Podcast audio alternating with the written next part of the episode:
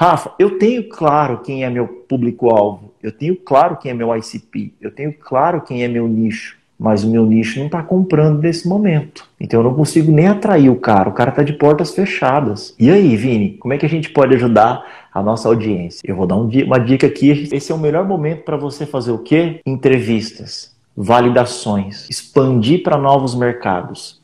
E o objetivo não é expandir já vendendo logo de cara, é estudar novos mercados, Perfeito. é estudar novas possibilidades, é estudar como esses mercados, esses nichos se comportam.